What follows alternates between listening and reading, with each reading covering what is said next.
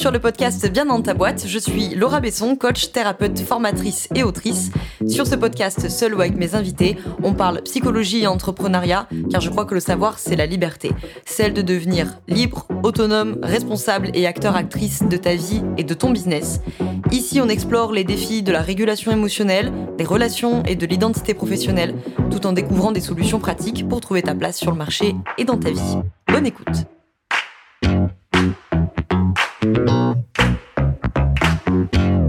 À toi, bienvenue dans ce nouvel épisode du podcast Bien dans ta boîte. Aujourd'hui, on se retrouve avec le troisième épisode GDA de la semaine. Euh, au global, on est dans l'épisode 23 GDA. Aujourd'hui, pour euh, ce, hors-série galère d'accompagnant, aujourd'hui, on va parler du sujet de comment on engage son bénéficiaire, client ou patient, dans le travail d'accompagnement quand on est un professionnel de l'accompagnement, coach, thérapeute, consultant, consultante, que sais-je. Comme tu le sais, les épisodes hors série GDA, ils s'inscrivent dans le cadre d'une nouvelle promotion de la formation Apprendre à être accompagnant ou accompagnante. Donc là, on en est à la promo 7 qui attaquera le 25 mars. Tous les liens sont dans la description pour découvrir la formation, le programme, les détails, euh, réserver ton appel gratuit si tu veux qu'on en parle et qu'on voit si c'est fait pour toi. Comme ça, tout ça c'est dans la description et j'encombre pas trop l'épisode de podcast. Mais en quelques mots, voilà, cette formation c'est très simple. Si tu veux progresser, en tant que coach thérapeute, que tu veux faire passer tes accompagnements à notre niveau, que tu veux te sentir serein, confiant, assuré, assis, tu vois, au sens vraiment avec une posture qui est ancrée, qui est solide, qui est établie. Je connais mon cadre, je connais mes limites, je sais relancer, je sais réorienter, je sais accompagner. Bref, en gros, je sais accompagner, hein, tout simplement. Je sais accompagner un bénéficiaire de A à Z sans aucun outil. Les outils, c'est du plus, c'est du bonus, mais c'est pas absolument indispensable pour accompagner, eh ben c'est la formation qu'il te faut. Voilà, en résumé. Donc tous les liens sont dans la description si tu veux aller voir. Les places sont limitées comme à chaque promotion. Il n'y a que 12 places et il y a déjà des places qui ont été prises, donc on ne procrastine pas puisque ça attaque dans un mois. Donc on file vers l'appel découverte gratuite. De toute façon, ça n'engage à rien et ça permet d'échanger. Et justement, les six dernières promos de cette formation ont permis de récolter plusieurs questions, plusieurs problématiques qui reviennent régulièrement, comme celle de comment on fait pour engager son bénéficiaire dans le travail d'accompagnement. Alors, il y aurait plusieurs choses à dire, on, verra évidemment tout ça en détail dans la formation. Ceci dit, à garder quand même en tête des notions déjà de l'engagement tout court. C'est-à-dire que là, c'est ce qu'on verra en détail dans la formation dans la journée 8, si je dis pas de bêtises. Euh, la journée 8, le matin, c'est un cours de psychologie sociale dans lequel on voit la soumission à l'autorité et on voit la question de la manipulation et de la persuasion. Et donc nécessairement, ça vient questionner la question, ça vient questionner la question, oui, merci Laura, ça vient questionner l'engagement dans un acte, dans un propos, dans etc. En gros, ce qu'il faut garder en tête, c'est que quand on s'engage dans quoi que ce soit, hein, euh, un travail thérapeutique, un travail de coaching, une relation amoureuse, un nouvel emploi, un parcours d'études, euh, attendre le bus, faire les courses, que sais-je. À chaque fois que l'on s'engage dans un acte ou dans un ensemble d'actes, plus on aura avancé, plus on aura processé dans l'acte en question, plus il sera difficile de faire marche arrière. C'est ce que Kissler appelle l'effet de gel. L'effet de gel, c'est que tout simplement, parmi l'univers comportemental des possibles, parmi tous les comportements, tous les choix qui nous sont possibles, plus j'en ai pris, plus il va y avoir un effet de gel qui fait que bah, toutes les options ne sont plus possibles. Donc en gros, plus j'ai pris des décisions dans, euh, je sais pas moi, le fait d'attendre mon bus, par exemple, on va prendre cet exemple très basique et très trivial. Donc j'ai pris la décision de partir à 6h50 de la maison, j'ai pris la décision de m'habiller, j'ai pris la décision de mon petit déjeuner, j'ai pris la décision de partir, j'ai pris la décision de marcher, j'ai pris la décision d'arriver à l'arrêt de bus, blablabla. Bla, bla, bla, bla, Plus j'ai pris des décisions, plus il me sera difficile de revenir à la décision initiale qui était je mets mon réveil à 6h50 pour prendre le bus pour aller euh, rejoindre ma copine, je ne sais pas quoi. L'effet de gel, c'est cette idée que plus j'avance dans l'acte comportemental, plus je prends des petites décisions, plus ça gèle l'univers des comportements possibles, et donc il sera de plus en plus difficile de revenir sur votre décision initiale ce phénomène-là de l'effet de gel, euh, c'est, je pense qu'il y en a parmi vous qui doivent connaître ce truc-là, c'est ce qui emmène à des phénomènes qu'on appelle l'escalade d'engagement. C'est-à-dire que plus je suis engagé dans un comportement, plus j'ai escaladé, entre guillemets, dans l'engagement, plus ça sera difficile de faire demi-tour. C'est pas pour rien que je vous ai pris l'exemple euh, d'attendre le bus, parce que vous avez déjà tous et toutes connu ces escalades d'engagement. C'est-à-dire, plus tu as attendu ton bus, plus il est difficile de dire bon allez je laisse tomber, euh, j'y vais à pied. Tout simplement parce que quand tu vas pondérer tout ce que tu as déjà dépensé en énergie, en temps, en argent, etc., pour attendre ton bus ou pour quoi que ce soit, bah en fait ça sera très très très très pénible pour ton cerveau de laisser tomber. C'est comme quand tu as euh, tu, tu, fais la queue euh, à la caisse là au supermarché et que bon, il, il devient évident qu'en fait, tu as choisi la mauvaise caisse parce qu'il y a un papy devant qui met une vie pas possible à ranger ses poireaux et ses bananes, et que visiblement, il paraît bien évident que tu devrais changer de caisse. Mais tu as ce truc dans ta tête qui te dit ouais, bon, euh, j'ai déjà attendu 10 minutes, euh, je vais pas partir maintenant. Donc ce phénomène-là, l'escalade d'engagement, il est basé justement sur cet effet de gel, c'est-à-dire que plus tu as avancé dans ton comportement, plus il est difficile de revenir sur la décision initiale. Ces escalades d'engagement, elles sont relativement enquiquinantes euh, quand on attend le bus ou qu'on attend la caisse au supermarché. Ça devient excessivement emmerdant quand ça nous arrive pour trois sujets. Et ça arrive sur trois sujets principaux, les relations amoureuses, le choix des études ou du métier, et les relations thérapeutiques. Donc, tu vois où je veux en venir, c'est que je vais pas revenir en détail sur la question de l'escalade d'engagement. J'avais déjà fait un podcast dessus, puis surtout, on verra tout ça en détail dans la formation. Mais c'est de garder en tête que ces escalades d'engagement, elles ont tendance à nous enquiquiner la vie parce que tu l'as bien compris, plus on est engagé, plus on va avoir du mal à faire demi-tour. C'est la même chose avec euh, ton couple qui, bon, ça devient évident qu'en fait ça ne fonctionne plus cette affaire-là, mais tu persistes parce que tu te dis oui, mais on a déjà passé des années ensemble, oui, mais on a investi dans la thérapie de couple, et ben oui, mais il connaît tous mes amis, et puis j'adore ses parents, et puis blablabla. Bon, je vais pas revenir voilà, en détail sur comment on se sort de ces escalades d'engagement, parce que j'avais fait un épisode de podcast sur persévérer ou lâcher l'affaire, si tu veux le chercher et qu'on le verra en détail dans la formation.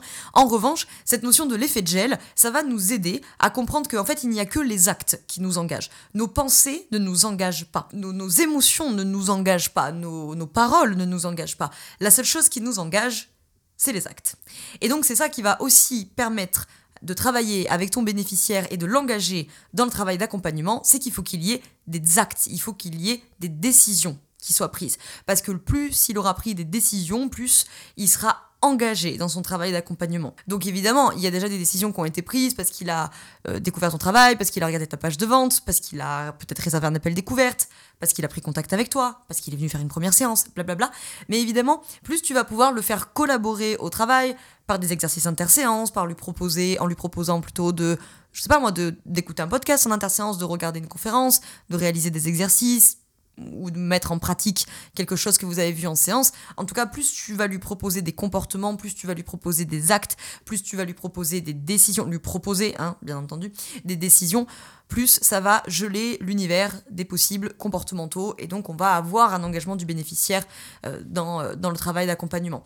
Bon, il va sans dire, je reviens pas là non plus en détail dans ces épisodes GDA parce que le but c'est quand même que ce soit court et c'est de vous donner des clés de réflexion, mais évidemment il y a aussi la question du transactionnel là-dedans, c'est-à-dire que bien entendu, si tu as en face de toi un bénéficiaire en position victimaire, faut pas attendre des miracles en termes d'engagement dans le travail, puisque par définition, c'est une position déresponsabilisée euh, qui aura une tendance à la passivité, qui aura une tendance à la fuite des responsabilités, puisque ça fait partie des bénéfices secondaires de cette position victimaire. Donc évidemment, il y a aussi cette question-là. Mais voilà, là c'était pour apporter aussi une autre, autre lumière, un autre axe de lecture que, que le transactionnel sur cette question de l'engagement. Il faut qu'il y ait des actes, des comportements, des décisions.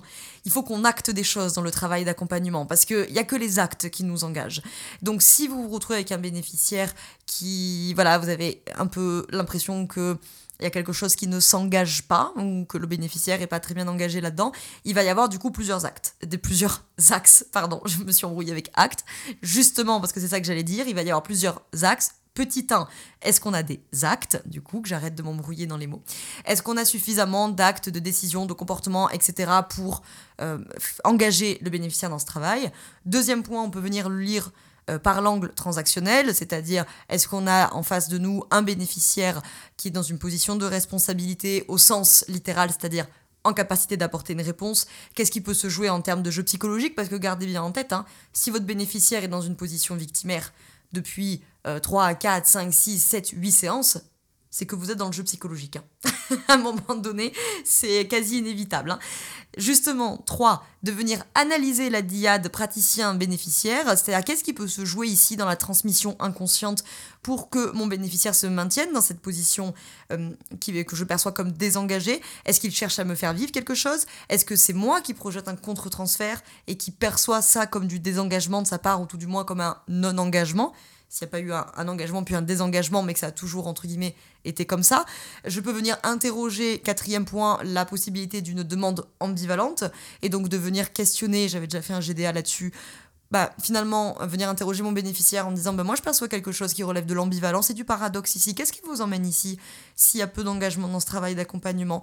Évidemment, derrière l'ambivalence, il y a encore plein de choses à venir creuser hein, sur la question de l'attachement, sur la question éventuellement de l'évitement émotionnel. Cinquième point que je voulais euh, vous donner ici sur la question de l'engagement, ça va être évidemment de questionner euh, la construction du monde du bénéficiaire, en tout cas celle qui peut venir se jouer à cet endroit-là, et rappelez-vous, qui dit construction du monde du bénéficiaire dit construction du monde du praticien-praticienne et de l'éventuelle double contrainte euh, réciproque qui peut tourner là derrière. Si je suis en train de te parler chinois, c'est qu'il faut venir en formation, puisque ça, il faut être au clair sur tous ces sujets-là. En tout cas, si on veut faire vraiment voilà, passer ces accompagnements à un autre niveau, euh, tout ça, c'est relativement du vocabulaire de la systémique, hein, les constructions du monde, etc. Il y en a sûrement plein parmi vous qui euh, viennent analyser ces phénomènes par d'autres outils et d'autres vocabulaires, mais en tout cas, il faut pouvoir mettre de la conscience et du sens sur ce qui peut se jouer dans la diade praticien-bénéficiaire de manière consciente et de manière inconsciente. Bref, j'en reviens à mon histoire de construction du monde, c'est que si le bénéficiaire que tu as en face de toi, il a une construction du monde, par exemple, qui dit je ne suis pas autonome, bon, ben, on va vite, euh, hein, on peut vite comprendre pourquoi la question de l'engagement dans le travail et possiblement que l'engagement du travail interséance ça va être particulièrement compliqué. Pour peu que toi en face, tu aies plutôt une construction du monde euh, du type euh, euh, de l'insuffisance, par exemple, on va se retrouver avec un bénéficiaire qui tourne sur je suis pas autonome, je suis pas autonome, je ne sais pas faire tout seul, etc. Donc dès qu'il va devoir faire du travail interséance, il va probablement bah, ne pas le faire, tout simplement. Toi, tu, il va arriver en séance, tu vas lire ça à travers ta construction du monde à toi, ta paire de lunettes, qui dit eh ben je n'en fais pas assez je n'en fais pas assez, puisque moi j'ai une construction d'insuffisance, je n'en fais pas assez. Donc, ça veut dire, tu vas sûrement te dire dans ta tête, que tu n'as pas donné un travail assez intéressant pour qu'il le fasse, par exemple. Et du coup, qu'est-ce que tu vas faire en interséance? Bah, Tu vas donner un nouvel exercice, une nouvelle manière de fonctionner. Sauf que lui, ça ne va faire que l'enfermer dans oh là là là là là, elle m'a donné un nouveau truc, mais moi je ne suis pas autonome, je ne peux pas le faire tout seul. Et voilà, nous voici donc dans la double contrainte réciproque où finalement chacun est en validation de ses constructions du monde. Et donc finalement, bah, personne plutôt ne peut, ne peut gagner. Voilà ce que je voulais te dire sur la question du coup de l'engagement euh, du, du, bénéficiaire dans ce travail d'accompagnement. Euh, évidemment, il y, y, a plein de choses à questionner. On a vu plusieurs pistes. Le premier truc à questionner, bien entendu, et je conclurai l'épisode là-dessus, c'est dans l'analyse de la demande que vous faites en appel découverte, en session préliminaire, en première séance, peu importe quand vous la faites, c'est bien entendu de vous assurer qu'il y a vraiment une demande d'accompagnement. Est-ce qu'on a vraiment une demande d'accompagnement? Est-ce que la demande d'accompagnement n'est pas autre? Ça veut dire que peut-être le bénéficiaire n'a pas besoin de votre manière de travailler, mais qu'il a besoin, euh, je sais pas, moi j'en sais rien, d'une naturopathe, admettons par exemple, ou que vous êtes thérapeute et qu'il a plutôt besoin d'un coach, ou que, bon, que sais-je. Est-ce que la demande euh, d'accompagnement, euh, elle n'est pas ambivalente, elle n'est pas diffuse, etc. Et surtout, n'oubliez pas cette question, c'est quel est le problème qui, vous emmène jusqu'à moi, euh, en quoi c'est un problème, etc. Et pour qui c'est un problème. Parce qu'évidemment, si vous n'avez pas posé cette question, ça peut peut-être vous éclairer pourquoi le bénéficiaire n'est pas très très engagé dans le travail, parce que peut-être que c'est pas pour lui qui vient. je vous mets notamment ici un énorme panneau euh, attention, euh, alerte, warning, clignotant, rouge fluo, machin, sur les questions de couple. Quand vous en avez qu'un des deux qui vient, et très souvent c'est madame, hein. on va pas se mentir, très souvent c'est madame, si elle vient pour des questions de couple, mais qu'en fait en séance vous vous rendez compte qu'elle vient surtout pour monsieur dans le cas d'un couple hétérosexuel, qu'elle vient surtout pour monsieur parce que c'est malheureusement un schéma qu'on voit très souvent, et qu'elle n'est pas engagée dans le travail, mais en fait peut-être que la première question à se poser c'est, mais en même temps, est-ce que c'est elle qui a une vraie demande d'accompagnement? Pour qui elle le fait, ce travail-là?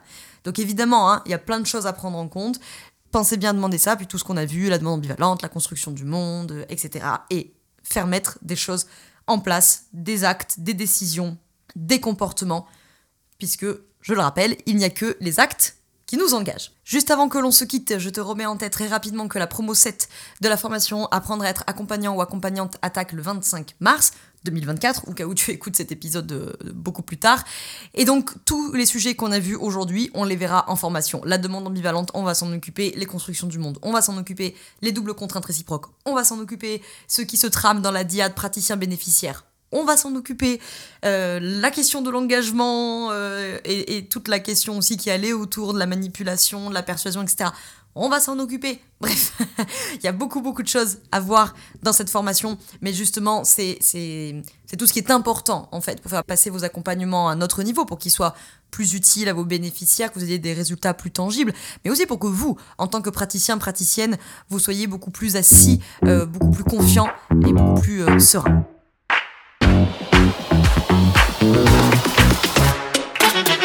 Je te remercie d'avoir écouté cet épisode jusqu'au bout. Tu peux retrouver l'ensemble des informations et des liens en description de cet épisode. Si tu as des idées, des suggestions ou si tu as tout simplement aimé cet épisode et que tu veux me le dire, direction Apple Podcast pour laisser un commentaire et 5 étoiles. C'est ce qui permet au podcast d'aider plus de personnes et ça permet aussi de me soutenir. Tu peux aussi partager cet épisode à un entrepreneur ou une entrepreneuse qui pourrait en avoir besoin. Je te souhaite une très belle journée ou une très belle soirée selon quand tu m'écoutes et surtout, je te souhaite d'être bien dans ta boîte. Ciao ciao Thank you.